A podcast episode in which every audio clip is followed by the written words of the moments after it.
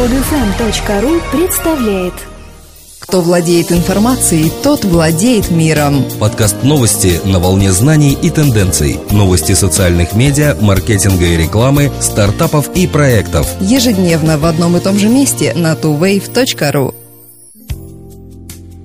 Здравствуйте! Сегодня 3 октября 2012 года, и с вами в студии, как обычно, Дмитрий и Елена. По данным исследования фонда Kaufman Foundation, доля иммигрантов-предпринимателей, создавших новые компании после 2005 года, составляет 24%. Большинство из них выходцы из Индии – 33% от количества иммигрантов-стартаперов, и Китая – 8%, Достаточное количество из Великобритании 6%, Канады 4%, чуть меньше из Германии 3,9% и Израиля 3,5%. Доля наших соотечественников составила 2,4%. Практически на одном уровне представлены Корея, Австралия и Нидерланды по 2%.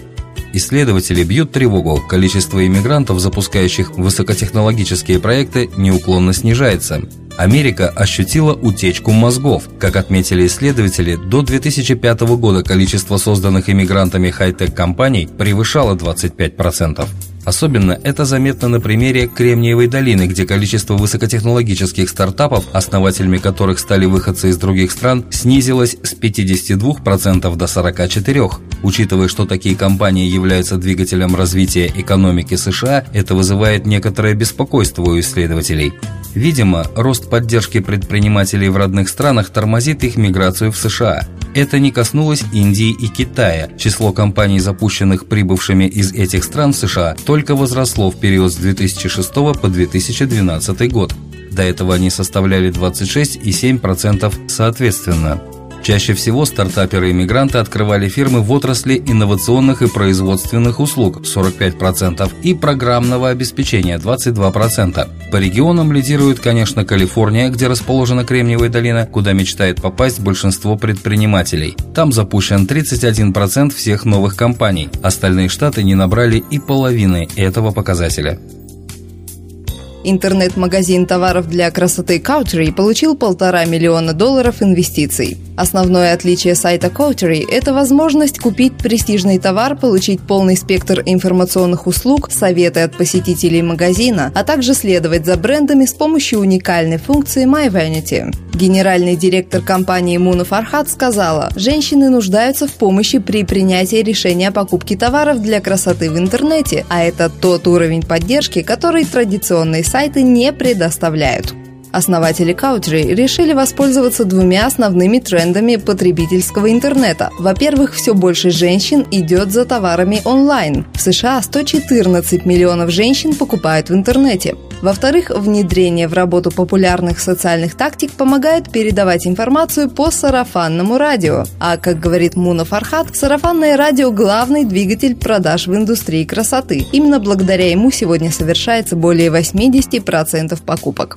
Недавно стало известно, что интернет-магазин Country получил полтора миллиона пассивного раунда инвестирования от фондов Softec Venture Capital и Javelin Venture Partners. Он может предложить товары 95 брендов-партнеров. Country предназначен для деловых женщин, которым сложно найти время для обыкновенного шопинга.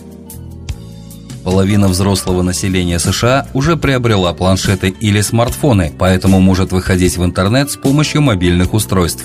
Это оказывает значительное влияние на способ чтения новостей и оплату за них. Недавно Pew Research Center опубликовал отчет об исследовании будущее мобильных новостей. Оказывается, рост мобильного пользования в США непосредственно связан с популярностью планшетов. Примерно четверть взрослого населения страны имеет это устройство, что в два раза превышает показатель прошлого года.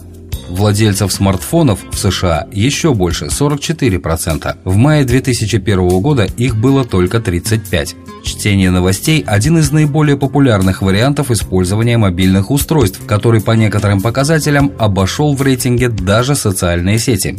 Владельцы 64% планшетов и 62% смартфонов сообщили, что читают новости с помощью своих мобильных устройств как минимум раз в неделю, а это ставит потребление нового контента в один ряд с пользованием электронной почтой и играми на планшетах.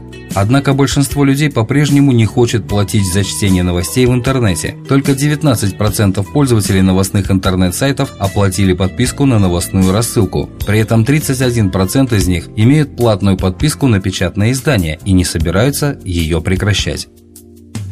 Аккаунты 150 известных людей стали доступны для подписки в LinkedIn. Среди лиц, чей эксклюзивный контент смогут читать пользователи LinkedIn, такие известные персоны, как Ричард Брэнсон, Virgin Group, Ариана Хаффингтон, Huffington Post и даже президент США Барак Обама. Так, в LinkedIn планируют помочь пользователям следить за авторитетными людьми, которые находятся за границами их личных сетей социальных связей. При этом сам ресурс, позиционирующий себя как сеть профессиональных контактов, приблизится к тому, чтобы играть роль платформы для распространения контента и новостей. Со временем круг эксклюзивных авторов LinkedIn планируется расширить. Теоретически в него может попасть любой участник профессиональной сети, если у него есть интересные темы для обсуждения и авторитет в профессиональных кругах.